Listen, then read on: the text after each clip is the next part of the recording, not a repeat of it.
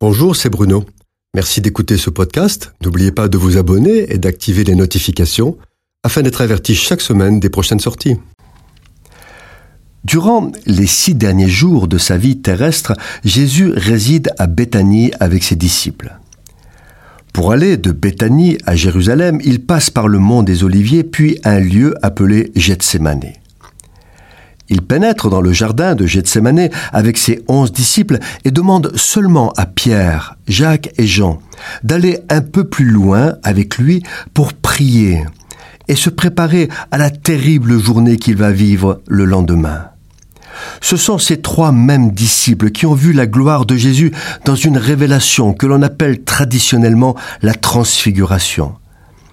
Il sait que ce sont des hommes de prière Gethsemane signifie pressoir à huile. Et c'est justement l'endroit et le moment favorable attendu par le diable pour tenter de détourner Jésus de sa mission rédemptrice. Comme dans un pressoir, Jésus va vivre dans ce jardin une angoisse terrible sous la pression du diable qui le harcèle, jusqu'à vouloir le faire mourir afin qu'il n'aille pas jusqu'à la croix. Il sait si Jésus meurt avant l'heure du sacrifice pascal, sa mort n'est plus expiatrice, elle n'a plus de valeur. Alors que le diable se déchaîne à trois reprises, Jésus se jette à terre et prie son Père afin d'être secouru. Que cette coupe s'éloigne de moi. Sa transpiration est du sang. Par cette prière, il ne demande pas à éviter la croix, car c'est pour cela qu'il a quitté son trône de gloire. Il est venu sur la terre par choix, par amour pour nous. Ce n'est pas non plus qu'il ait peur du diable, car il est plus puissant que lui. Dans cette lutte, le Seigneur n'éprouve pas de souffrance physique, c'est un harcèlement spirituel, d'une violence inouïe où les puissances des ténèbres tentent de le faire renoncer à la croix qui les condamne. À Gethsemane, Jésus vit les limitations que l'homme connaît et les angoisses qu'il ne maîtrise pas, et c'est pour cela que Jésus peut nous comprendre et nous aider dans nos épreuves et nos douleurs.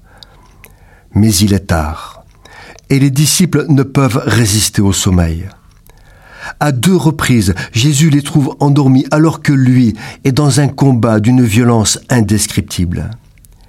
Jésus est seul alors il fait cette prière remarquable, qui devrait être notre prière de chaque instant. Père, non pas ce que je veux, mais ce que tu veux.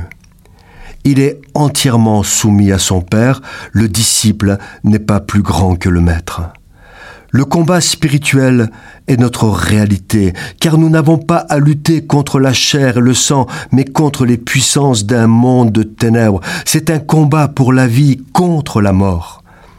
C'est un combat de chaque instant, car l'esprit est bien disposé, mais la chair est faible un combat qui ne cessera que lorsque le Seigneur nous reprendra auprès de lui.